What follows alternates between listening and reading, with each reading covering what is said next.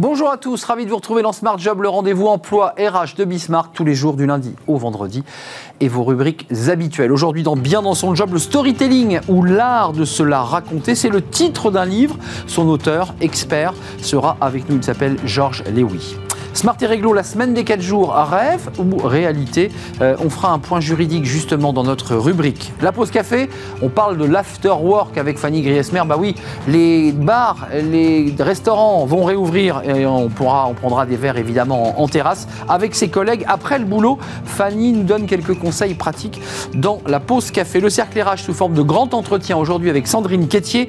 Vous la connaissez, elle est animatrice télé, comédienne. Elle vient nous présenter son programme Phoenix à la rencontre et vient de ceux euh, qui ont connu des échecs mais qui se sont relevés.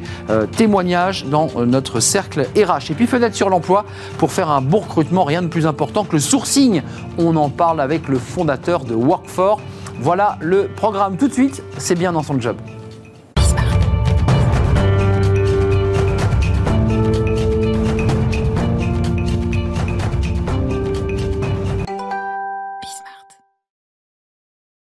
Bien dans son job, euh, bien dans son histoire. Ça, c'est un sujet important. On va parler du storytelling, la façon dont on se raconte. Alors, parfois, lors d'un entretien de recrutement, euh, ça arrive souvent. Comment se raconter dans un entretien C'est jamais simple. Georges Léoui, merci d'être avec nous. Euh, vous êtes un mythologue, d'abord, je trouve ce mot incroyable. spécialiste des marques, donc du branding, ça, c'est un mot plus corporate. Et puis, vous êtes écrivain. ce livre, L'art de cela raconter, avec cette très jolie femme euh, que votre éditeur a choisi de mettre en couverture, du storytelling au personal branding. Ça, c'est le, livre, on va le découvrir dans quelques instants si, la couverture veut, apparaître. Euh, ce livre, il est édité chez Mardaga. Euh, on va le voir, ce livre, et si on ne le voit pas, je vais vous le montrer. Voilà, c'est qu'on voit cette jolie femme. livre personnel, livre érudit, qui s'intéresse à la façon dont on se raconte. D'abord, votre définition, parce que vous avez un regard assez panoramique, euh, et votre expérience en témoigne dans le livre. C'est quoi le storytelling? Le storytelling, en fait, c'est euh, de rendre intéressant son histoire, non seulement de la rendre intéressante, mais de se donner un objectif. Et la différence entre le storytelling tel qu'on l'entend et simplement raconter une histoire, c'est que le storytelling a un objectif éventuellement de se faire embaucher hein, quand on est en recrutement. De plaire, ou de séduire. plaire, ou de séduire, ou d'intéresser. Bah, vous le dites, hein, ça marche avec des ados quand ils veulent rentrer dans un groupe et qui veulent devenir copains dans un groupe, bah, on fait aussi, on doit peut-être parfois faire un peu de storytelling, c'est-à-dire se montrer sous son meilleur côté. Alors, se montrer sur son meilleur côté et surtout se montrer sur un côté qui est un peu différent des autres mmh. et qui va intéresser. Parce que c'est vrai que si on est vraiment comme tout le monde, ben, on est un peu moyen, donc un peu médiocre, et donc on risque de passer à côté de l'intérêt qu'on a envie de susciter. Juste cette remarque, la société quand même très nivelante, parce que la jeunesse s'habille pareil, tout le monde doit être comme tout le monde, vous vous dites l'inverse. Vous dites pour se faire remarquer, euh, et d'ailleurs j'ai noté l'anecdote, je ne sais plus en quelle page, mais lors d'entretiens de jury, ça agace d'ailleurs un peu vos, collègues du jury. Mmh. Euh, bah, vous n'avez pas envie d'écouter le CV de cette personne qui l'a répété 100 fois. Vous avez le journal Le Monde et vous lui dites tenez, tiens, choisissez un, un article. Et qu'est-ce qui se passe? Qu'est-ce que ça provoque ça? Eh bien, en fait, euh, ce que je demandais, donc c'était au CELSA, où, j'étais... Euh, école de journalisme et de communication. De journalisme et de communication, et où j'étais professeur. Et donc, pour les oraux d'entrée, hein, pour ceux qui déjà avaient été sélectionnés par l'écrit, donc qui étaient déjà à, très bon niveau. Écrémage déjà euh, Et donc, premier écrémage. Deuxième écrémage, chacun s'est complètement préparé à cet exercice oral. Et là, bah, c'est d'essayer de voir entre 20 euh, candidats quels seront les 12 les plus intéressants qui vont apporter réellement quelque chose à la classe. Et donc, lorsque vous les faites parler, je ne sais pas s'il y a un article du Monde sur les girafes, les girafes au Kenya, c'est naturellement déstabilisant par rapport au CV de base, mais c'est extrêmement intéressant pour voir la façon dont le candidat va prendre le, va prendre le sujet. Et, s'adapter à un sujet qui est nouveau, ça peut être effectivement les dinosaures, vous le racontez, enfin des choses qui sont un peu iconoclastes, Absolument. parce tombent sur des choses qui sont étranges. C'est une question essentielle parce que vous vous définissez comme mythologue, et dans le livre, vous vous appuyez euh, sur ces dieux de la mythologie, alors qui incarnent la brutalité, la beauté. Euh, pourquoi avoir, avoir utilisé ces, dieux euh, et, les puissances qu'ils incarnent pour bâtir aussi ce, storytelling? Alors d'abord parce que j'ai une double formation de lettres classiques et de marketing, à peu près au même niveau l'une et l'autre. Suivant en même temps le... Suivant à peu près en même temps. C'est déroutant quand on quitte les lettres anciennes pour aller en marketing. Absolument. Mais c'est ce qui m'a amené sur les marques, puisqu'en fait une marque c'est une belle histoire qui peut rapporter des sous. Hein, c'est la mauvaise définition, c'est pas la définition académique, mais c'est ça. Hein, Bien sûr. C'est globalement c'est ça.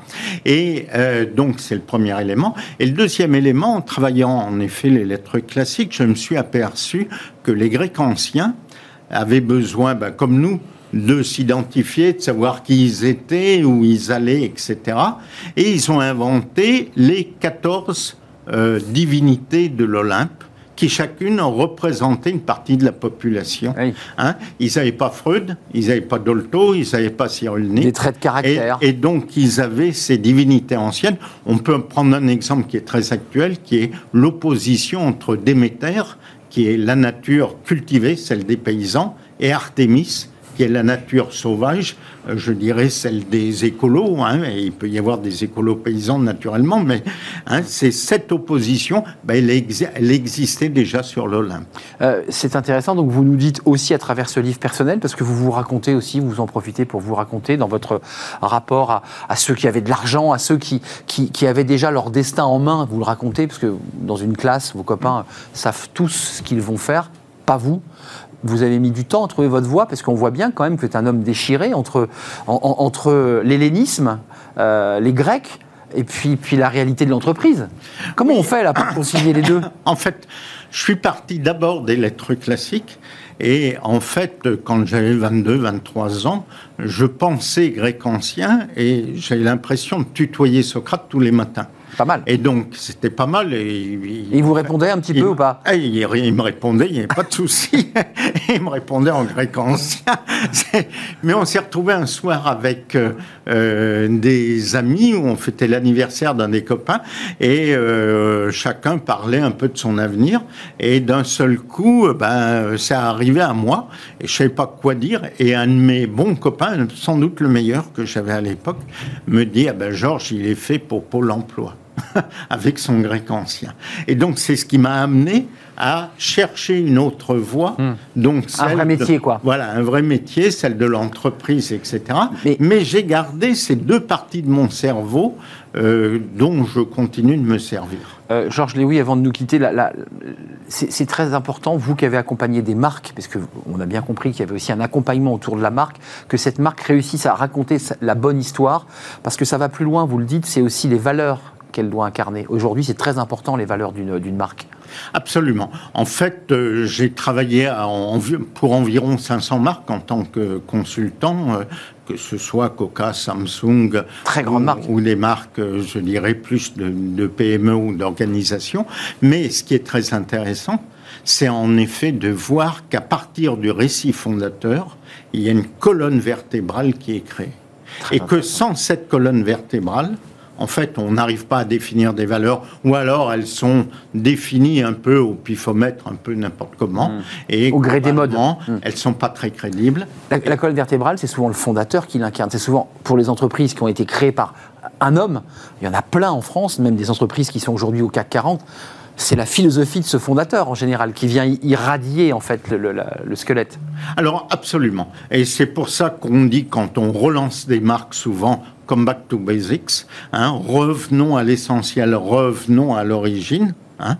et même chez Coca-Cola, qui s'est très éloigné du docteur Pemberton qui soignait la dysenterie des chercheurs d'or. C'était un médicament. C'était un médicament. Eh bien, ça reste dans le subconscient des consommateurs. Donc le conseil que vous donnez, parce que vous exercez encore aujourd'hui, vous prenez beaucoup de temps pour écrire et, vous raconter aussi, c'est quoi le conseil que vous donnez à l'entreprise? Euh, Inventez, créez votre histoire avec sincérité, parce qu'il ne faut pas mentir aussi. Oui, il ne faut jamais mentir, il faut toujours qu'il y ait une base solide de vérité.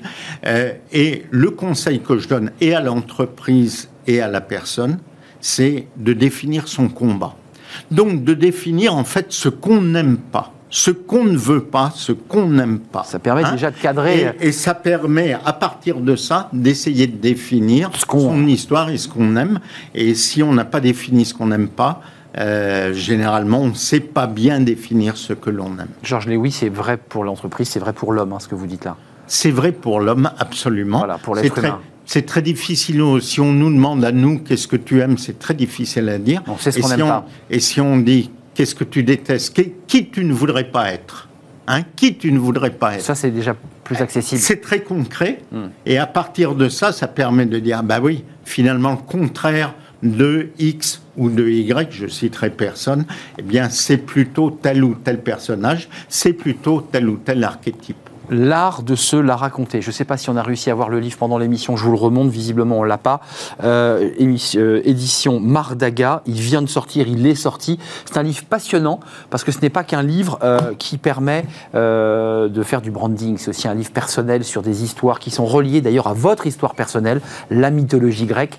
on y voit comme ça des, des liens très forts d'ailleurs entre cette histoire ancienne et notre présent. Il y a une vraie clé de lecture en effet sur ces 14 divinités grecques euh, qui peuvent être quasiment des archétypes. Et puis ça n'a rien à voir, mais Bovary 21, c'est votre euh, prochain livre. Il est sorti au théâtre L'Armatan, une pièce de théâtre qui parle du marketing. Mais il viendrait nous en parler. On a une rubrique euh, livre chaque vendredi pour nous raconter cette histoire d'une femme qui se sent pas bien dans le marketing et, qui a la tentation. Et qui est blogueuse. Et qui est blogueuse. Et qui est blogueuse, mais qui est une descendante de Bovary. Est-ce qu'elle échappera au destin des bovins? Eh oui, Flaubert, euh, la référence. Merci d'être venu sur notre euh, plateau. Tout de suite, alors on revient au dur, euh, le droit. Le droit, rien que le droit, la règle. Smart et réglo, on parle de la semaine des 4 jours. C'est un doux rêve porté par certains hommes politiques ou est-ce que ça peut avoir une réalité aujourd'hui sur le plan juridique? On en parle tout de suite, c'est Smart et réglo. Smart et Réglo avec Myriam de Gaudusson. Bonjour Myriam. Bonjour Arnaud. Comment allez-vous? Très bien et vous? Euh, bah, Moi ça va bien parce que d'ailleurs dans le thème que vous avez choisi euh, de nous parler aujourd'hui, la semaine des 4 jours, on a le mythe et réalité. Vous avez vu que juste avant, on venait de parler des divinités euh, grecques et on était dans le mythe.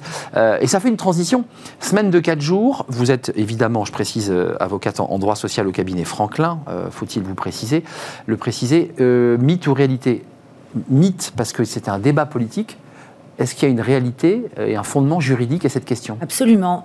Euh, c'est une possibilité qui a d'ailleurs même existé. Euh, à partir de 1996 avec la loi de Robien. Absolument. Et qui a été remise en cause par la loi Aubry de réduction du temps de travail à 35 heures. le dispositif a disparu, mais il existait. il, existait. Il existait. Aujourd'hui, il y a la convention collective de la banque qui permet d'y recourir encore. mais il est vrai qu'on se retrouve confronté à la nécessité de gérer la surcharge de travail de certains salariés. Donc ça peut être compliqué à mettre en place.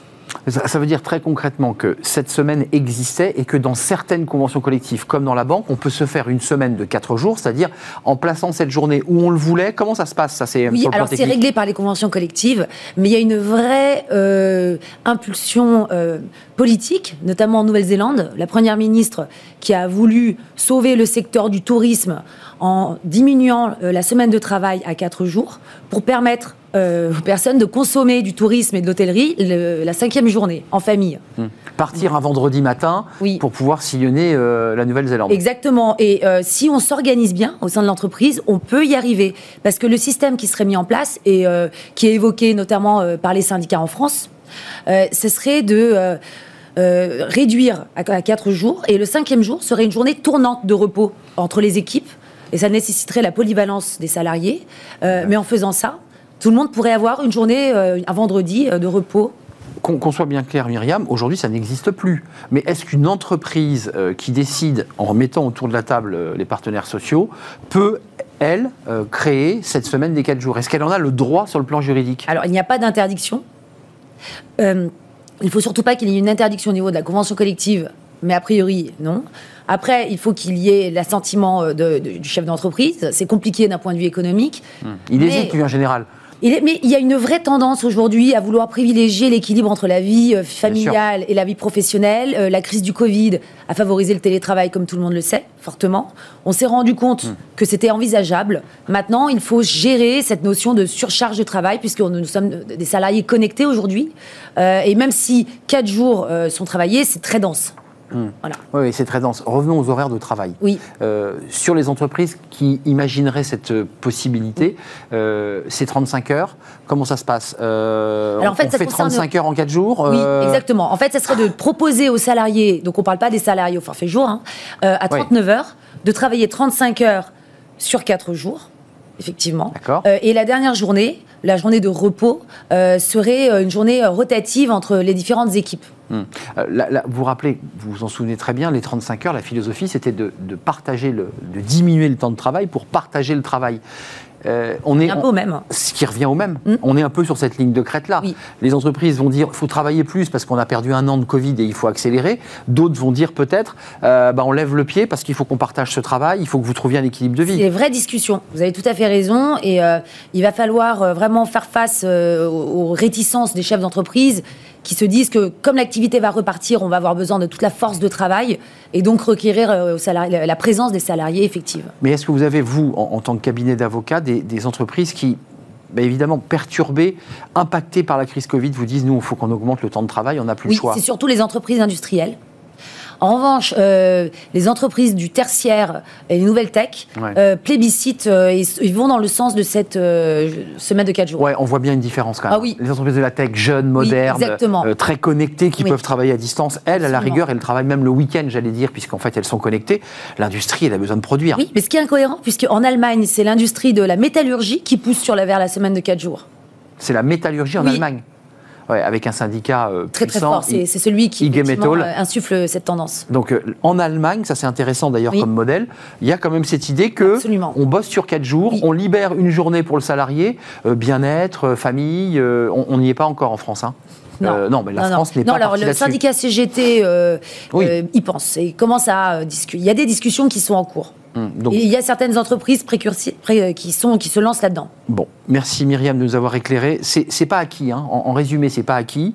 C'est un droit qui peut être recréé, fabriqué au sein de l'entreprise dans un accord. Ouais. Mais pour l'instant, des accords, vous n'en avez pas encore vu passer. Non, les conditions, c'est il faut quand même aussi euh, qu'il y ait euh, un avis du CSE, du Comité social et économique. Il faut prévenir l'inspecteur du travail et quand même avoir un avenant euh, pour chaque salarié concerné. Mais on voit difficilement les salariés, les salariés refuser euh, de passer à 4 jours. Bon, difficilement, compte tenu, il faut quand même le repréciser que c'est une charge de travail sur 4 jours qui est très lourde. Oui.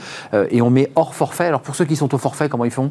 Alors, euh, vous savez qu'il n'y a pas de répartition sur la semaine de travail, sur la semaine. de Donc eux, ça n'existe pas leur semaine Non. La semaine, en- juridiquement, n'existe pas. Pour les salariés dont le temps de travail peut être calculé en nombre d'heures. En nombre d'heures. Pour Oui. ceux qui sont au forfait, les cadres Ils en s'organisent comme ils veulent normalement. hein. C'est ça. Donc ils peuvent, s'ils veulent, Ils pas peuvent, venir le matin. Absolument, et c'est déjà le cas en réalité. Je pense qu'il ne faut pas être hypocrite. Euh, la semaine de 4 jours euh, avec le Covid existe, Bien plus sûr, ou moins. bien sûr. Euh, et c'est juste qu'on essaye maintenant, d'un point de vue économique, de relier le, le juridique et l'économique. C'est très juste ce que vous dites. En fait, elle s'est mise en place Oui. par la force des choses. Nous, on essaye, on Euh, essaye de s'adapter. Hum. Et maintenant, il faut que le droit rattrape tout ça. Exactement. Ouais, et après, il y a les débats politiques, parce que ça, c'est un débat euh, de- de- d'élection présidentielle, typiquement d'élection absolument. présidentielle, euh, avec tout le cabrage euh, des libéraux, de ceux qui considèrent qu'il faut travailler plus. Et c'est le débat qui avait eu lieu déjà euh, bien avant euh, dans d'autres présidentielles. Merci Myriam de Gaudusson d'être venue, avocate en droit social, cabinet Franklin. On fait une petite pause, ça arrive aux avocats, j'en suis sûr.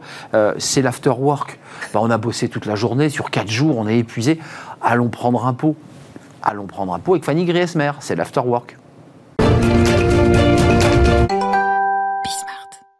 Fanny Griesmer, comment allez-vous? Très bien. bah, Vous êtes heureuse parce que comme Mais oui. tout le monde, de monde. bah, on, a, on a vu dans les rues les bars ouverts, les terrasses Oui. qui s'installaient, l'odeur du café, Peu de monde ce matin quand même en terrasse. peu de monde en terrasse, mais la voir vivre, vivante, avec des tables, donne quand même envie de s'y installer. Mais oui, Et- elle, elle nous avait manqué ces terrasses. bah, évidemment, l'after work, c'est pas le matin à 8h30 quand on va Non. au travail, c'est plutôt le soir après le 18h ou 19h.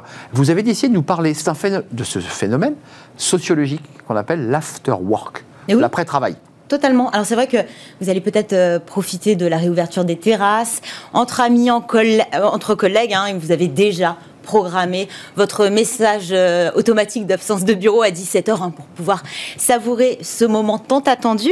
Alors, si vous partagez ce moment entre collègues, pourquoi pas, effectivement, ce serait un after work. Après tout, hein, pourquoi pas, effectivement. Hein. Euh, c'est vrai que l'idée de s'offrir une parenthèse extra professionnelle, parce que l'after work en est une, euh, euh, séduit certains. En revanche, d'autres bah, la redoutent. Hein. on ne va pas se le cacher, l'after work, c'est un bon moyen de mêler l'utile à l'agréable. Oui, mais à condition de respecter certaines règles. Ah, il y a des Eh règles. oui, oui, ah oui. il y a des règles à respecter. C'est c'est quand même très populaire, on le sait, quand on va en Grande-Bretagne. Exactement. Euh, les pubs euh, sont pleins à craquer après le travail. Et oui, l'afterwork, c'est ce moment où euh, les collaborateurs migrent naturellement et en groupe vers le pub. Une fois la journée de travail terminée, hein, c'est mieux. Que l'on ait d'ailleurs quelque chose à fêter ou pas. Et s'il s'agit effectivement d'un grand classique dans la culture britannique, au Japon aussi, Oui. euh, c'est tout aussi euh, répandu à la sortie du bureau. On se retrouve dans les izakaya. Kaya, kaya, kaya. Vous l'avez bien dit, ouais. Izakaya, ce sont des tavernes euh, euh, nippones euh, où les salariés effectivement aiment se retrouver le soir pour prendre un, un verre, Et manger un, beaucoup. un petit quelque chose parce que c'est considéré un petit peu comme un bar à tapas d'ailleurs, hein. discuter euh, avec le patron, ses collègues ou ses voisins de table. En fait, on travaille encore. Hein. Mais et oui, Ouais, oui. totalement. Et c'est ce que nous allons voir juste après. Alors c'est vrai que le concept s'est installé euh, à la fin des années 2000 en France et s'est petit à petit démocratisé. Un concept qui semble séduire, en tout cas sur le papier. Selon un sondage OpinionWay mené en 2017 pour J'aime ma boîte et euh, Privatiseur, 60% des salariés disent considérer l'afterwork comme une pratique indispensable au bien-être en entreprise. Ouais. Mais c'est vrai que si l'idée plaît, bah, dans la pratique, euh, ça suit beaucoup moins. Mmh. 59% des salariés ne font jamais d'afterwork. Ah. Et sur ces 59%, près de 3 salariés sur 4 préfèrent bah, filer, filer directement chez eux une fois la journée de travail terminée. Et même parmi les plus motivés, hein, il reste un critère primordial. Et oui, pour 58% d'entre eux, le lieu de l'afterwork doit impérativement se situer à proximité voit. du lieu Du de lieu, bah travail, oui. hein, au risque de les voir prendre le même chemin que les plus Oui, pas prendre la réticents, voiture, c'est-à-dire celui bah oui. de la maison. Euh, alors, quoi qu'on en pense, bah, l'afterwork a de nombreux avantages. Le premier étant bien sûr de resserrer les liens, de s'intégrer au sein d'une équipe, hein, notamment si vous êtes une nouvelle recrue. Cette rencontre informelle permet de côtoyer ses collègues, parfois même euh, ses managers, et ce dans un autre cadre. Autour d'un verre, pas de pression, hein, si ce n'est celle que vous avez dans La votre bière, verre. bien sûr. Euh, seulement hein. l'envie de partager un moment convivial. L'afterwork est aussi l'occasion de faire connaissance avec des collègues peut-être que vous ne croisez euh, ou que vous ne croisiez en tout cas que dans l'ascenseur, d'échanger autrement que devant la photocopieuse. Collègue féminine, parfois, on a, on a repéré quelqu'un. Aussi, oui, oui. On se dit, Ah, j'attends oui, Ça peut l'afterwork. être la bonne technique. Euh, mieux encore, ça peut être aussi un moment stratégique pour approcher peut-être le responsable d'un service, euh, un service que vous aimeriez bien intégrer. En tous les cas, ça vous permet de nouer des liens euh, qui pourra peut-être vous aider hein, au moment où vous aurez besoin d'un service, d'un conseil, d'une recommandation. Donc, un moment à ne pas négliger. Côté managérial, l'afterwork présente aussi des bénéfices. Hein, permet notamment de fédérer les équipes et de participer au bien-être des salariés. Alors, Ouais, on parlait des rencontres Bah oui, amoureuses, bah oui. effectivement. hein. Bon, déjà, euh, sans parler d'amour, euh, ça vous permet de voir vos collègues sous un nouveau jour. Peut-être faire ami, ami avec eux et effectivement trouver peut-être l'amour. D'après une enquête de l'INED, 14% des couples français Bien se sûr. seraient rencontrés au travail. Et dans un autre sondage mené lui en début d'année par l'agence d'intérim CAPA, 44% des salariés interrogés déclarent qu'un séminaire ou un afterwork a favorisé la rencontre amoureuse. C'est un cadre beaucoup plus détendu, on peut le comprendre. Ouais, ça permet quand même, il faut le dire, de dévoiler un peu sa personnalité. L'alcool dégrise un peu, Totalement. libère Alors, la parole. Le management a tendance à devenir de plus en plus horizontal, donc on voit que les rapports sont moins hiérarchisés, euh, plus spontanés, mais au travail, on reste au travail. Donc l'afterwork est un moment idéal pour échanger autour de vos centres d'intérêt, voire à révéler au grand jour votre sens de l'humour, pourquoi pas. Mais attention, hein, l'afterwork a quand même des limites. Gardez en tête que euh, bah, vous êtes toujours dans un cadre professionnel, hein. oui, même autour d'un verre. On évite donc les blagues lourdes, déplacées, les sujets polémiques aussi, les petits moments de confession hein, qui peuvent être croustillants, mais qui par la suite pourraient être, être assez gênants. Gênant. hein. Euh, on évite aussi de me dire haut et fort son N plus 1, hein, il est peut-être derrière vous. hein. Euh, faites attention aussi à votre consommation d'alcool, c'est très important. dire. Celle notamment qui pourrait euh, bah, vous faire perdre toute dignité ou vous faire Ça réapparaître au, au bureau le lendemain dans un état pitoyable. Euh, c'est un secret pour personne. Le jour d'après, à la machine à café, on débrief l'after work. Voilà, la modération à tous les niveaux vous permettra d'éviter d'être au cœur des potins de la machine à café. Alors, Bon, toujours des réticences. hein. Pour certains, on l'a vu que 59% quand Ouais. même des, des salariés ne, Majorité quand même, hein. ne faisaient pas d'after work. Euh, Ils vont alors, faire after footing. pour certains, c'est une épreuve, un exercice d'équilibrisme, parce qu'effectivement, on est dans un cadre informel. Il faut faire attention, on a envie de s'amuser, mais c'est encore le boulot. C'est vrai. très compliqué. Quel masque on utilise quoi. Euh, effectivement, n'oubliez pas que rien ne vous oblige à vous y soustraire, ni de prolonger les hostilités. hein. Petit passage rapide, hein, pourquoi pas, histoire de ne pas finir dans la catégorie des rabat-joie, hein. de montrer aussi votre esprit corporate, et on sait à quel point c'est important. Puis après, des mois et des mois de télétravail, hein, ça vous fera peut-être plaisir, vous serez ravis de euh, retrouver vos collègues en physique. Et puis, ce sera un petit peu différent que ces after-work qu'on a pu euh, voir euh, fleurir ces temps derniers. Des after-work en visio. C'est quand visio. même plus sympa de, partager un verre avec, avec des collègues en vrai. Merci Fanny. Ce soir, on verra donc des, des bars avec euh, des verres qui claquent et des collègues très contents de boire ensemble. Totalement. Euh, Bah, moi, je vous invite à boire un café juste après l'émission. Ouais, c'est moins fun qu'une petite bière ce soir. oui, enfin mais bon, c'est trop tôt. c'est- déjà ça. C'est trop Fanny. tôt. Puis attention aux photos euh, où vous êtes ivre-mort et qui Oui, circulent évidemment vrai. Et- et sur les réseaux sociaux raison. qui décribilisent Modération. pour votre vie entière, votre image, euh, c'est important. L'after work, un peu, mais pas trop. Euh, tout de suite, bah, tout de suite, c'est une pause. Et on se retrouve juste après pour un grand entretien. C'est le cercle RH avec Sandrine Quétier. Tout le monde la connaît, présentatrice de télévision. Vous l'avez vu, elle a changé de vie. euh, elle va nous en parler. Et puis elle porte, et on en parlera avec elle, un programme, le programme Phoenix. Euh, comme son nom l'indique, ben, c'est renaître de ses cendres après un échec, après une rupture. Comment faire pour euh, bah, transformer sa vie? Eh bien, on en parle tout de suite, en tout cas après cette pause, avec elle et avec ben, justement une des participantes à ce programme Phoenix. C'est juste après la pause.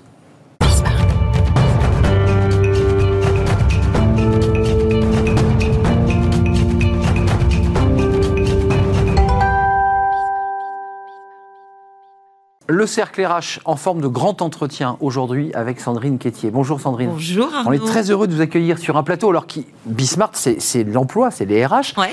Vous êtes devant votre poste, vous dites, mais on la connaît Sandrine Quétier. Ah elle est- oui. bah oui, animatrice euh, télévision Pendant sur 20 T- ans. pendant 20 ans sur TF1, des grandes émissions, des grandes soirées. Avant de parler de votre programme Phoenix, comme son nom l'indique, Phoenix, renaître de ses cendres, euh, on va voir des extraits. On va... Vous aussi, quelque part, vous avez, euh, avant de faire ces programmes, parcouru ce chemin vous-même Exactement. de dire je, je passe à autre chose. En fait, ce qui s'est passé, c'est que euh, donc j'ai quitté euh, la télé, l'animation de la télévision en 2017, mais ça n'a pas été une décision qui a été euh, faite du jour au lendemain, qui a été prise du jour au lendemain. C'est-à-dire que ça faisait deux ans, je me disais, j'ai envie de faire d'autres choses, j'ai envie bah, de faire de la comédie, j'ai envie de faire de la musique que je fais, j'ai envie de produire des programmes. Donc ça se prépare. Donc intellectuellement et financièrement, je me suis préparée à ce grand saut, ce qui fait qu'en 2017, j'ai décidé d'arrêter l'animation télé. Mais au-delà de la partie, je dirais, très organisationnelle que vous Ouais. nous décrivez, il y a une partie intérieure. C'est ce que, ce que racontent ces femmes. qu'on- on en verra une, elle va arriver, elle est, elle est bloquée, on vous le dit dans les embouteillages, pour le dire euh, directement. Il y a un processus intérieur qui se fait. On est obligé de, de, de quoi Poser ses- sa vieille peau, la peau de présentatrice. Comment on fait pour muer? En fait, euh, en fait, c'est une, une mutation qui se passe sur plusieurs années, et je crois qu'il faut essayer de se recentrer un peu sur ce dont on a envie. Euh, moi, j'arrivais à un moment de ma vie où les programmes télé qu'on me proposait ne me convenaient plus, ne me convenaient plus pas parce qu'ils étaient pas bien, mais parce que j'avais le sentiment d'en avoir fait le tour. Ouais. Et lorsqu'on est animatrice dans du divertissement, c'est très compliqué pour une chaîne de télé de vous dire, ok, on va te mettre sur euh, du magazine, on va te mettre sur des choses différentes. Hmm. Vous êtes rangé dans une boîte, quoi. Oui, on est, et en France aussi, d'ailleurs, c'est un peu le Bah, propos du sûr. Phoenix, on est rangé dans une boîte. Donc il fallait pour moi euh, complètement abandonner cette, euh, cette carrière, euh, que j'adore, hein, je crache pas du tout dans la soupe, j'ai eu de très belles années en télé, pour faire des choses, je pense, qui me ressemblent Mais davantage. c'était plus en phase avec vos, Oui. quoi, vos valeurs, Ouais, votre façon ça, de mais voir je le pense monde. On n'est pas immuable hein, dans la vie, on évolue chacun. Et moi, j'étais à un moment de ma vie où je me me suis dit, j'ai envie de produire des choses, j'ai envie de faire autre chose de ma vie. Alors, comédienne, ça c'est une Oui. expérience que vous avez commencé et que vous allez poursuivre. Et puis, je ne sais pas si on a cette photo, mais je- on l'a récupérée juste pour, vrai pour montrer qu'à un moment donné, il faut aussi savoir briser les chaînes et puis euh, faire ce qu'on a envie de faire. C'est cette photo du groupe euh, Oui. The Joker, Oui. euh, Jokers, euh, où là, bon, là, là vous, vous- vous brisez les chaînes. hein. Là, c'est Kiss. Alors là, c'est vous. hein, ouais, ça, ça existe depuis 10 ans, ce groupe, effectivement. On, voilà, on, a, on, a, on a eu la chance de faire beaucoup de tournées, de faire des premières parties euh, dans des zéniths. Euh, donc, c'était quelque chose que j'ai mené en parallèle avec, euh, avec ma carrière d'animatrice. Mais donc, c'est des choses qui sont en gestation, et on va, on va parler Ouais. de Phoenix, qui sont en gestation en vous, que vous portez, mais qui ne sont pas révélées, puis qui tout d'un coup vous dites c'est le bon que- moment. Alors, il y, a- il y a plusieurs choses. On a quand même ce gros sentiment d'illégitimité aussi en France. C'est-à-dire que tu es animatrice, tu Ouais. peux pas rester animatrice. Évidemment. Et donc, c'est assez, assez compliqué et c'est que- quelque chose que moi, alors je sais pas les autres, j'ai eu du mal à, Hmm. à accepter et me débarrasser de ça. Pour les Jokers, ça fait 10 ans. Puis là, je suis sur un autre projet musical qui va sortir bientôt qui n'a rien à voir avec les Jokers. Rien à voir. Qui Euh, est né du confinement. né du confinement. Oui. Euh, donc, pas, pas la même scénographie et non, pas les mêmes. euh, non, non, c'est-à-dire que là, là, comme ça. Voilà. Voilà, brut. Brut. C'est parce que là, vous aviez un masque hein, quand même. hein, sur, là, vous avez un masque. Mais dans- c'était génial Ouais. parce que ça crée un personnage et encore voilà. une fois, on per- ça permet de se cacher un peu. Alors, Phoenix, racontez-moi, parce que c'est la BPI qui va, euh, qui Oui. va porter et qui porte ce, ce projet. Alors, c'est un mot que j'aime pas trop, pour être honnête, Mhm. mais c'est vrai que là, il colle bien, c'est la résilience. Mhm. Euh, c'est. Comment est née cette idée comment, On en revient peut-être à vous, finalement. Bien sûr, c'est un peu ça. C'est-à-dire qu'elle est née pendant le confinement. euh, donc, je travaille avec deux autres jeunes femmes, hein, Félicia Massoni, Isabelle Galievski, euh, en se disant, moi, j'ai eu cette chance de pouvoir changer de vie et de faire euh, ce, que j'avais envie après, et de le mettre en place et d'avoir le temps de le construire. Mais il y a deux phénomènes. Il y a un, l'arrêt de l'économie française qui fait que de jeunes chefs d'entreprise et beaucoup de chefs d'entreprise vont se retrouver dans des situations précaires, voire dramatiques. Et puis, comment est-ce qu'on peut transformer euh, des échecs qu'on peut avoir dans la vie en quelque chose de vertueux? En fait, ce sont les vertus de l'échec. hein.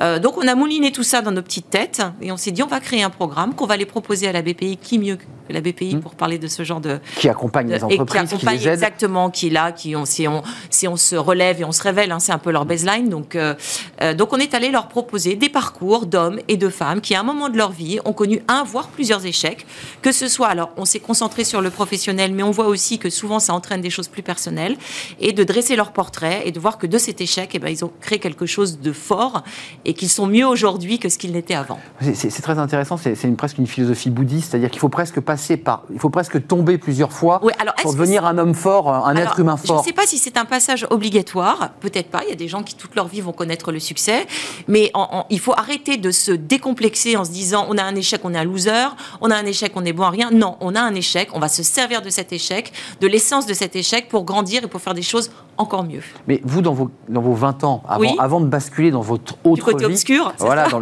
l'autre côté de la pièce, est-ce que vous avez eu le sentiment de connaître des échecs ou avoir une, finalement une, une vie qui, voilà, tout allait très bien, quoi J'ai eu beaucoup. Non, non, non. Je dois reconnaître que j'ai jamais été confrontée à Ça des roulait, choses, euh, comme on dit. Oui, ça roulait. Ah ben ça roulait, ça roulait tranquille, ça roulait bien avec des périodes plus ou moins fastes, mais ça roulait. Non, non, moi je n'avais pas connu ça. C'est pour ça que je, je ne- je ne peux pas en parler. Je ne connais pas l'échec. Ce que je peux vous dire, c'est que le voilà le changement de vie, euh, quand il est subi. Euh, bah, ça ne doit pas être quelque chose d'évident. Et ces gens-là ont trouvé la force, la résilience en eux, et aussi avec l'aide des autres, hein, bien sûr, euh, pour pouvoir eh bien, transcender cet échec et en faire quelque chose de positif. Euh, je- avant qu'on accueille Carolina. Carolina Rilzer, qui, est- qui est- on, on va voir son histoire en vrai, puisqu'elle va venir nous rejoindre, Oui. si, si d'aventure les, les voitures veulent la libérer de, Oui. de l'embouteillage. J'aimerais qu'on qu'on voit un extrait, Bien sûr. pour qu'on voit aussi le programme, la façon dont vous l'avez réalisé, qui est à la fois très intime. Alors, vous, vous menez, je, je pense que vous êtes dans la, dans la conduite. On écrit des- avant ces Ah, programmes oui, C'est ah, très oui. écrit, hein Bah, on écrit, on a des, des interviews avec euh, les, les personnes que nous En allons- prépa Ah ben complètement en prépa, ils nous racontent leur histoire. Oui, on écrit, on tourne une heure pour monter 4 minutes, oui. C'est ça, c'est des programmes qui sont assez flash, Oui. mais qui sont dans une densité assez incroyable. Euh, pour se mettre l'eau à la bouche, est-ce qu'il est possible nous, nous envoyer le, le magnéto, euh, non pas le magnéto Serge, pour faire une vieille référence à la... on- On peut dire magnéto Oh, Serge c'est assumé. Oh, c'est assumé. Alors j'assume Magnéto Serge, ça c'est bien plaisir de pouvoir le dire. C'est Carolina Rilzer qui est créatrice, euh, créatrice et designer. Euh, Madame C, Oui. qui est, qui est, euh, son bébé, mais vous allez voir, elle est passée par, bah, par des phases plus compliquées. J'ai une de mes filles qui me dit euh, euh, maman, tu nous as toujours dit que c'était très très important d'être aligné et d'être à l'écoute de ce qu'on ressentait. Et on a l'impression que tu n'es plus complètement épanouie. Donc si tu n'es plus complètement épanouie, pourquoi tu continues? Et Je lui ai dit qu'elle avait raison. Qu'est-ce qui s'est passé au moment où tu as, fait ton, as pris tes affaires en deux, en, deux, heures, en deux minutes et que tu as quitté cette société Tu jamais revenu euh, Le vide, euh, un vertige terrible. En fait, c'est comme si le sol euh, s'ouvrait totalement sous mes pieds. Et donc je suis dans un état euh, de flottement où je me dis euh, pourquoi je fais ça? Pourquoi je pars alors que c'est le travail que je construis depuis six ans? Ben, j'ai pas le choix, je suis obligée de le faire, un vertige incroyable. Évidemment, je pleure, je pleure. Évidemment, je pleure, c'est nécessaire. Euh, puis il faut que ça sorte, en fait. Et je pense que pour renaître, il faut un peu mourir. En fait, c'est nécessaire. Elle est forte cette dernière phrase. Oui, oui. Ouais. Ah, mais je pense euh, qu'elle a vraiment vécu ça. Puis en plus, Carolina. C'est une mort sociale, c'est une mort. C'est un multiphénix, hein, c'est-à-dire qu'elle en a eu plusieurs euh, dans sa vie. Oui, oui. Bah, c'est une femme qui est absolument incroyable, qui, a, qui vient de, du, prêt-à-porter et qui s'est lancée dans la création de, de combinaisons euh, sous une marque qui s'appelait Carolina Ritzler, qui s'est associée. Ça s'est pas très bien passé. Elle a dû quitter l'entreprise et elle est repartie from scratch, comme on dit, euh, avec rien. Hein, avec un, dans un tout petit appart avec ses enfants, et elle a remonté Madame C. Voilà, c'est quelqu'un de très résilient et une artiste en plus. Dans, l'élément, dans, le, la, capsule complète, elle raconte quelque chose d'assez intéressant qui nous concerne, nous, ici, à, Smart Job, c'est elle perd le contrôle de son entreprise. C'est-à-dire c'est très intéressant. Elle dit, bah, à un moment donné, j'ai bah, besoin de, euh, voilà, je suis dilué, j'ai besoin de fonds de, trésorerie et de roulement, j'ai besoin de trésor, donc la trésor, je la perds, elle se dilue et j'ai plus la main. Complètement. Ça a euh, été, euh, et je crois que ça, c'est assez vertigineux à, à ce moment-là pour elle, effectivement, puisqu'elle n'a plus le contrôle de la propre marque qu'elle-même a créée, où elle y a mis son cœur, où elle y a mis toutes ses tripes et toute son énergie. Mais excusez-moi d'y revenir à cette notion de liberté, parce que au-delà de la joie que vous avez eu à faire ce métier pendant 20 ans, qui vous a voilà qui vous a fait vivre, ah, qui, vous a, qui, vous a, comblé. Ah, euh, vous étiez une personnalité connue, euh, reconnue on, demandait des autographes. Euh, il y a quand même la notion de liberté dans ce qui ressort dans ce que nous dit Carolina. Mais c'est exactement ça. C'est comme ça le, moteur de tout ça. être libre ou pas? Oui, c'est-à-dire que c'est avoir la, liberté de ses choix, euh, d'assumer ses erreurs et ses échecs. Euh, c'est-à-dire qu'aujourd'hui, je suis dans une situation où je ne m'interdis rien. C'est-à-dire que j'en ai marre aussi d'entendre dire ah, ah bah faut pas faire plusieurs choses en même temps parce que tu ne les feras pas bien. Non, c'est faux. C'est entièrement faux. Alors on peut pas toutes les faire forcément simultanément, mais on a le droit d'être multiple. On a le droit de faire plusieurs choses et je revendique ce droit et cette liberté. Et c'est ce que j'essaie d'inculquer aussi à mes enfants. On a le droit de se tromper dans ses études, on a le droit de recommencer, c'est pas mal. Mais on est, on est un pays de, quoi, de, où l'échec et, ah bah, on, s'enlève difficilement et on, est montré du doigt. Alors, je ne sais pas si c'est un loser, un mec exactement. On a, l'étiquette du loser, à l'inverse des pays euh, de l'Amérique et des, Nord-Américains, où euh, on comprend que l'échec euh, construit quelqu'un aussi, qu'on apprend de ses échecs. Nous, on a, c'est compliqué en France. On n'a pas du tout cette, cette mentalité-là. Les, autres programmes, alors là, on avait Carolina qui, J'espère qu'elle va arriver. sinon, ça elle nous dira au revoir. Bah, elle nous dira au revoir. Ça aurait été un moment agréable. J'aurais été avec Sandrine Quétier pendant près de 18 minutes. C'est un petit eh bah. les autres programmes, les autres personnalités que vous présentez dans, Phoenix, c'est quoi? C'est qui? Alors, on a des chefs d'entreprise, euh, des, euh, des Phoenix, euh, Sylvain Tillon, par exemple, qui a monté plusieurs entreprises. On a aussi Didier Roche, vous savez, les spas dans le noir. Lui, son Phoenix, il en a eu plusieurs tout au long de la vie, mais c'est un Phoenix aussi un peu personnel, puisqu'il a perdu la vue à l'âge de 6 ans et qu'il bah, a, il a réussi à monter des entreprises. Il nous raconte un peu son parcours de vie. On a cette femme qui s'appelle Anna Sam, qui rêvait d'être éditrice, mmh. qui a été caissière et qui en a sorti un livre, Les tribulations d'une caissière qui a été adaptée au cinéma et qui aujourd'hui euh, travaille dans l'édition. On a Alexia Chassagne qui s'est fait déposséder de sa société euh, Juste Pressé et mm. qui l'a racheté. Euh, un peu à la Carolina. Voilà, et qui l'a racheté pour ensuite, et eh ben aujourd'hui, voilà, elle est en pleine lancée. Voilà, on a des parcours et des profils assez différents, mais tous avaient voilà cette volonté de s'en sortir. Ont eu parfois des coups de main. on, fait le tri aussi dans leur dans leur entourage proche. Mm. Ont dû gérer des problèmes familiaux complètement, oui, parce que du jour au lendemain, vous brillez plus. Donc, Donc on a moins d'amis on a forcément moins d'amis. Vous avez eu moins d'amis, vous d'ailleurs? Alors, moi, j'ai. D'un coup, ça s'est un non, Parce qu'en fait, j'avais tout anticipé. J'avais anticipé les gens que je. Vous savez, j'ai. Vous avez travaillé longtemps à l'avance. J'ai mis deux ou trois ans. Moi, je suis une. Euh, voilà, moi, je suis une, euh, une besogneuse. C'est pas un coup de tête. Qui ah, pas du tout. Alors, ça peut paraître de l'extérieur un coup de tête parce que forcément, la nouvelle tombe de manière abrupte. Hum. Mais moi, ça faisait deux ou trois ans et je savais qui j'allais revoir et qui je n'allais pas revoir. Donc, c'était un long processus intérieur. Vous aviez pris une décision à l'intérieur de vous, puis tout d'un coup, elle émerge au grand public. C'est ça, c'est ça. Au concours de, de, de, voilà, plusieurs facteurs dans ma vie qui ont fait que je me suis dit, allez, c'est ce moment-là parce que sinon, tu vas repasser encore une année, certes agréable, hein, à faire des programmes télé, à voyager à faire des choses comme ça. Mais c'est pas l'essence de ce que tu veux faire et de ce que tu veux être. On a une rubrique dans l'émission qui s'appelle Bien dans son job. Là, c'est un peu bien dans votre vie. J'ai le sentiment que vous êtes plus épanoui encore qu'avant, même Oui. si vous aviez plaisir à faire le métier de présentatrice et d'animatrice. Mais complètement parce que je fais ce que je veux. C'est-à-dire que je prends les décisions euh, que je mène à, euh, à terme ou pas. hein, ça, c'est un, un autre débat. Je fais ce que je veux. Euh, certes, je me suis allégée financièrement, mais ça, c'était anticipé Ouais, aussi. c'est ce que vous disiez. hein, Oui. vous- Il y a un sacrifice parce que Mais tout c'est pas ça. un sacrifice en fait, parce qu'encore une fois, c'était quelque chose qui était géré et Dieu merci, je suis quand même pas la plus à plaindre. J'ai eu un métier, j'ai gagné très bien ma vie pendant 20 ans, je continue à bien gagner ma vie, tout va bien. Mais c'est vrai que voilà, il y a aussi ça.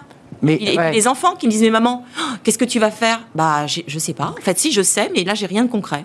Mais c'est intéressant ce que vous dites là aussi, c'est qu'il faut accepter la fragilité, Oui. le risque, euh, et aussi de se déposséder aussi des choses matérielles qui parfois vous encombraient. C'est quand même une philosophie là que vous êtes en train de nous, nous présenter. Alors je ne sais pas si c'est une philosophie. En tout cas, moi, enfin, Enfin, une manière de vivre. Oui, c'est une manière de vivre. Euh, je pense que voilà, si, si on veut coller euh, effectivement euh, au mieux à ce qu'on est et à, ce à notre essence, eh ben oui, il faut s'écarter des choses qui sont peut-être un peu plus superficielles. Et Oui, donc c'est un vrai travail un intérieur.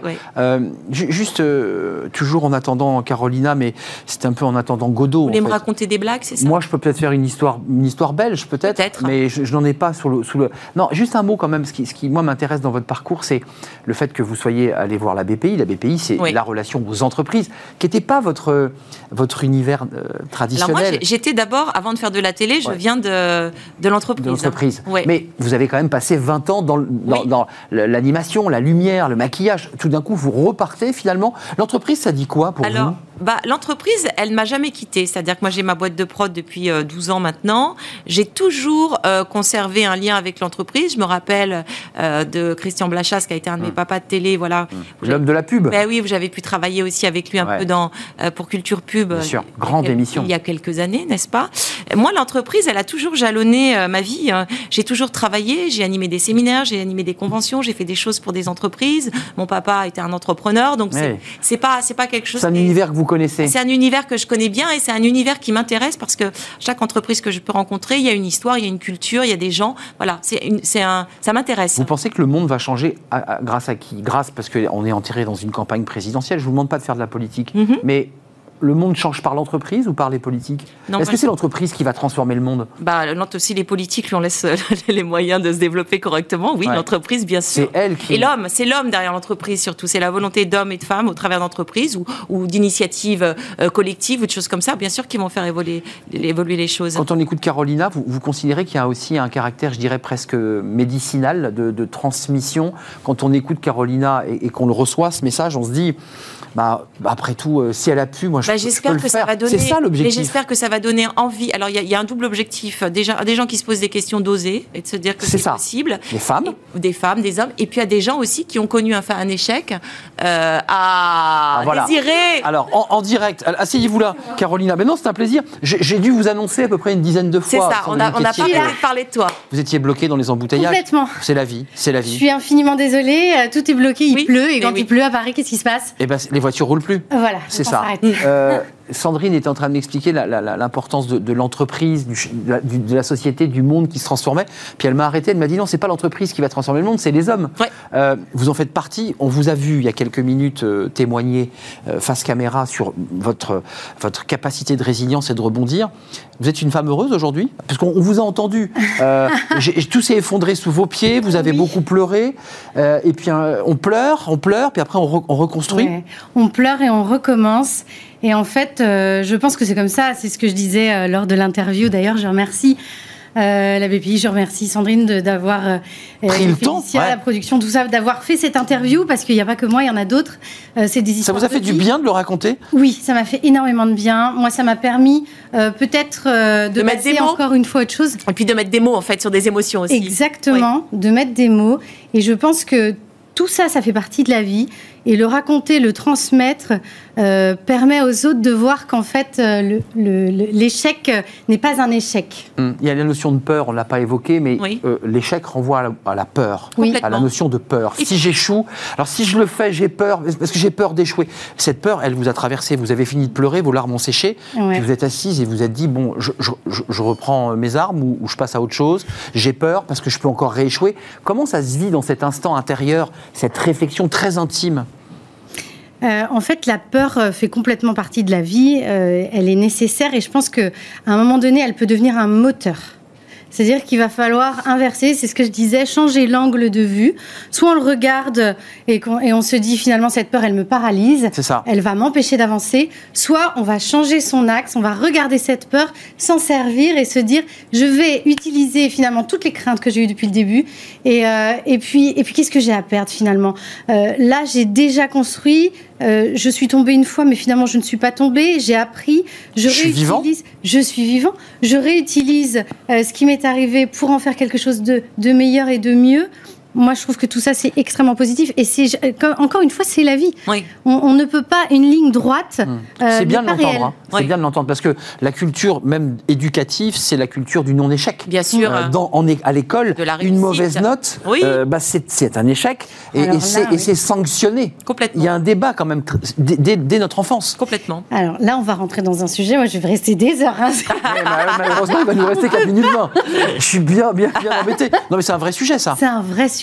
Donner un la force. Ouais. à nos enfants de devenir des entrepreneurs, donc accepter l'échec pour euh, avancer? Le valoriser. Et le valoriser. Oui. Et le valoriser, d'accord, Ouais, Sandrine je suis complètement d'accord avec ça. C'est-à-dire qu'on est vraiment dans un. De la Ah note oui, et de On est l'échec. dans la sanction, en fait. On est dans la sanction, on est dans c'est pas bien, c'est. euh, On élimine, on, on, est dans la une comparaison, on est dans ce genre de. sans aller voir l'essence de chacun et d'essayer de la valoriser. C'est aussi, encore une fois, un peu la méthode française, ça. Parce que c'est pas, pas, c'est pas partout pareil. Oui, il y a toujours Oui, ce, côté anglo-saxonne, américaine. Complètement.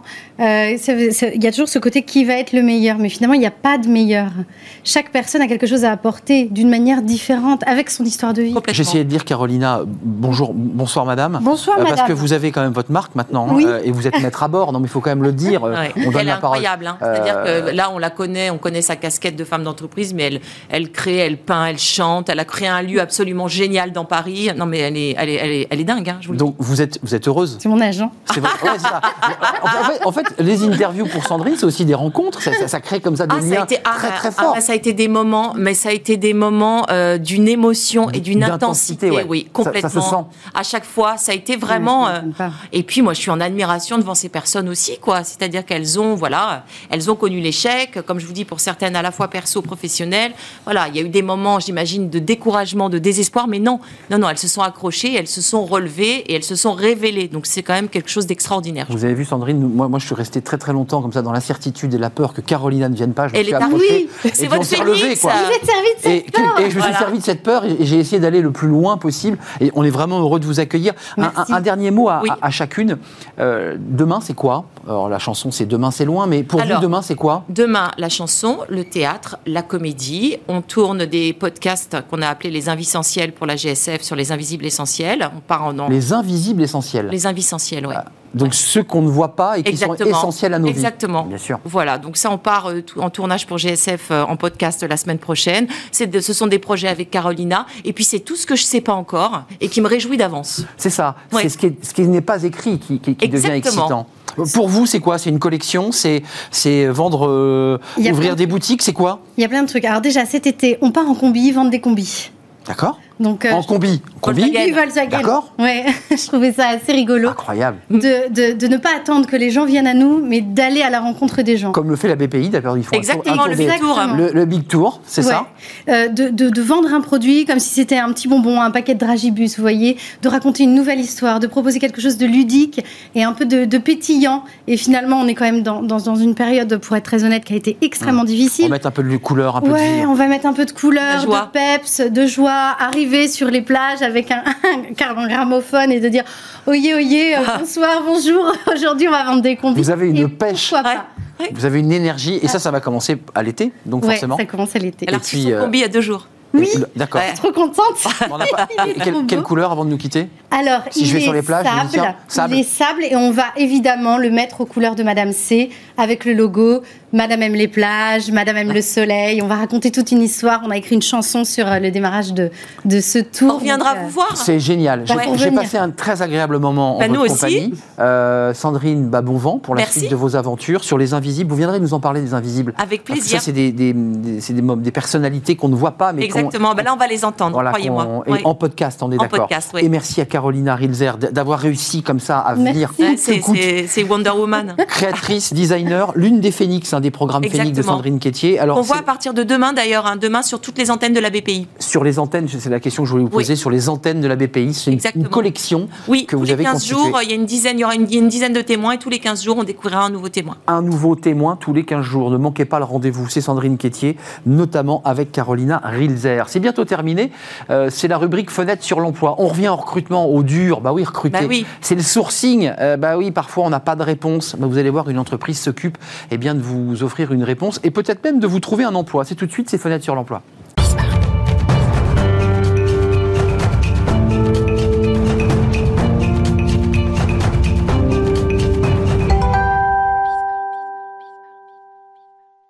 De nombreux candidats, euh, on peut le dire en matière de recrutement, n'ont pas de retour. Ça, c'est une question euh, qui agace, euh, qui désespère même pour certains, parce que je n'ai pas eu de retour. On en parle avec Camille Confroy. Vous êtes CEO de Work4.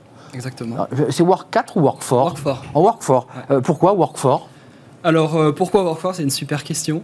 Euh, je ne sais pas exactement, en réalité. Euh, non, c'est un, jeu de mots, Work for, euh, travailler pour, c'est de l'anglais. En fait, on est une société à la base américaine, créée à San Francisco, et français depuis quelques années quand même. Mais donc, il y a des Français qui nous disent Work, work 4, et on leur dit non, non, c'est Work for. Moi, j'ai commencé le lancement, vous l'avez peut-être manqué, mais en, en disant Work 4, je l'ai francisé. Work 4, Work 4, spécialiste du sourcing. C'est quoi la philosophie? C'est quoi l'idée? C'est que vous vous êtes rendu compte de- de- d'une difficulté finalement dans le sourcing? Alors, en fait, on s'est rendu compte de différentes choses. Premièrement, on, on a une technologie de, de recrutement qui s'est spécialisée dans le recrutement des métiers peu et moyennement qualifiés, qu'on appelle désormais les métiers essentiels. Euh, et pourquoi ça? Tout simplement parce que j'imagine que peut-être que vous avez un profil LinkedIn, je vous ai vu tout à l'heure euh, Mhm. taguer dessus, Exact. euh, parce que vous êtes, vous êtes qualifié. Vous avez, vous avez, on va dire, un métier de cadre. Pour les profils non cadres, euh, bah, ces gens-là ne sont pas sur les réseaux professionnels. C'est exact. Et du coup, si vous cherchez un emploi, vous allez aller sur le site de Pôle emploi ou sur un job board. Mais lorsque vous ne cherchez pas un boulot, ben, on ne peut pas rentrer en contact avec vous. Alors qu'effectivement, un cadre, Ouais. Assez facilement, on peut assez facilement, on vient vous dire euh, euh, bah, Salut, Vous m'intéressez, vous ouais. m'intéressez, on, on récupère une petite pub, etc. Ces profils donc, euh, essentiels, donc non cadres, on ne peut pas s'adresser à eux. Et on s'est dit Mais comment est-ce qu'on pourrait parler avec ces gens-là? Et assez simplement, euh, on utilise des technologies qu'ils utilisent au quotidien, notamment les réseaux sociaux. Et donc, ces gens-là qui passent énormément de temps sur les réseaux sociaux, enfin, tout le monde passe beaucoup de Tout temps. le monde En France, je crois que c'est une heure et demie par jour Mm. euh, passé sur les réseaux sociaux. Donc, on va utiliser notamment les réseaux sociaux pour proposer euh, des métiers à ces personnes-là, parce que les entreprises euh, ont du mal à entrer en contact avec eux. Alors, il y a 59%, on va voir ce chiffre, il est quand même très important parce qu'il y a euh, une enquête qui a été faite qui était assez riche et assez complète. 59% des candidats déclarent être souvent sans retour des recruteurs au cours de leur processus de recrutement. Là, on vient d'évoquer évidemment la capacité de pouvoir toucher une nouvelle population, euh, des gens qui cherchent un emploi ou pas forcément d'ailleurs, mais qu'on pourrait attirer. Et puis, il y a quand même cette problématique que vous soulevez, qui est le fait que les entreprises sont tellement engorgées de demandes, certaines, c'est qu'en fait, elles ne répondent plus. Alors effectivement, il y a ce qui, est, assez surprenant sur le marché de l'emploi, c'est qu'il y a vraiment euh, une, euh, une incompatibilité entre l'offre et la demande. En ce moment, euh, il va y avoir des milliers de personnes qui cherchent du boulot, et euh, en revanche, les entreprises n'ont pas forcément en chercher. À l'inverse, dans certaines régions, c'est complètement l'opposé. Ouais. Et donc la Et dans certains secteurs aussi. Exactement. Et, donc la difficulté, c'est de pouvoir faire correspondre l'offre- l'offre et la demande. Bah, on s'est rendu compte effectivement que dans certains cas, les entreprises croulaient sous les demandes ou n'avaient pas forcément les outils adaptés à traiter ces candidatures. Bien sûr. Et donc, bah, on répond pas. Et ce qui est, ce qui est assez euh, paradoxal, parce qu'il y a un autre élément de l'étude euh, qui est intéressant, parce qu'on a posé la question aux candidats, euh, qu'est-ce qui vous bloque, qu'est-ce qui vous gêne pour candidater? Il y en a, je crois, 45% qui, qui- qui disent que la, la réputation et les valeurs de l'entreprise, c'est un élément essentiel. Donc en fait, une entreprise qui ne répond pas, elle a, elle a forcément un- des, enfin, en tout cas une réputation qui peut se dégrader, ce qui vient euh, euh, complètement euh, bah, non, non convaincre les, les candidats de, de venir postuler. Euh, Workfor, qu'est-ce qu'il propose concrètement? Que- Quel service vous proposez pour accompagner l'entreprise et donc mettre en relation l'offre et la demande? Parce que c'est tout l'enjeu du travail que vous venez. Que- Quel est le service proposé Alors, par Workfor Justement, on est, on est une technologie euh, qui va permettre, donc on, va, on, on travaille des, des grandes entreprises qui ont des forts besoins de recrutement, notamment sur ces métiers dont je viens de parler. Euh, et donc notre approche, c'est d'aller utiliser les technologies du quotidien, notamment les réseaux sociaux, et d'aller pousser des offres d'emploi euh, soit en utilisant des technologies publicitaires, soit en utilisant d'autres technologies, à, des candidats, en leur disant, voilà, telle entreprise recherche un candidat comme toi, est-ce que ça t'intéresse de candidater? La personne va, oui ou non, euh, s'intéresser à un petit formulaire de candidature. En quelques clics, elle candidate. Et ensuite, nous, on va transmettre cette candidature à l'entreprise qui le recevra ou pas euh, en entretien. Donc vous êtes un facilitateur Exactement. C'est ça l'idée Donc il faut aller très très concrètement pour ceux qui en ce moment même euh, cherchent un emploi, parfois de saisonnier, parfois temporaire, parfois en CDD, parfois en CDI. Il faut aller sur votre plateforme Workfor. Alors, Comment on fait là? Expliquez-nous parce qu'on on veut comprendre. normalement, on est invisible. C'est-à-dire que. C'est ce que je voulais vous faire dire. Exactement. C'est-à-dire On que ne vous voit est pas. un facilitateur, mais on ne nous voit pas. On- on- nos clients sont visibles grâce à nous sur différents réseaux sociaux, mais nous, on ne nous voit pas. Êtes la main cachée en fait qui, accompagne euh, et, et va faire avancer euh, des candidatures. Alors justement, euh, on- la question que vous me posez, on y a réfléchi, et on est en train de se poser la question justement de créer potentiellement une marque candidat. Eh oui. Parce que le- la chose très surprenante, c'est que tous les jours, des gens viennent sur notre site internet. Mais ils savent pas que c'est Nous, on attend. Alors justement, on attend des, des prospects, des gens qui ont envie de travailler avec nous, mais ce sont des candidats qui arrivent à nous. Donc en fait, on est en train de réfléchir. On a dans les tuyaux euh, un, petit, euh, un petit site internet qui vont permettre aussi aux candidats d'aller chercher des emplois et qui seront effectivement spécialisés sur ces métiers, euh, qui sont les métiers qu'on appelle désormais essentiels, mais qui sont les métiers non cadres. Euh, donc on est bien d'accord, votre cible, ce sont ceux qui ne sont pas forcément chassés sur LinkedIn et qu'on touche facilement. C'est ceux qu'on ne peut pas toucher facilement.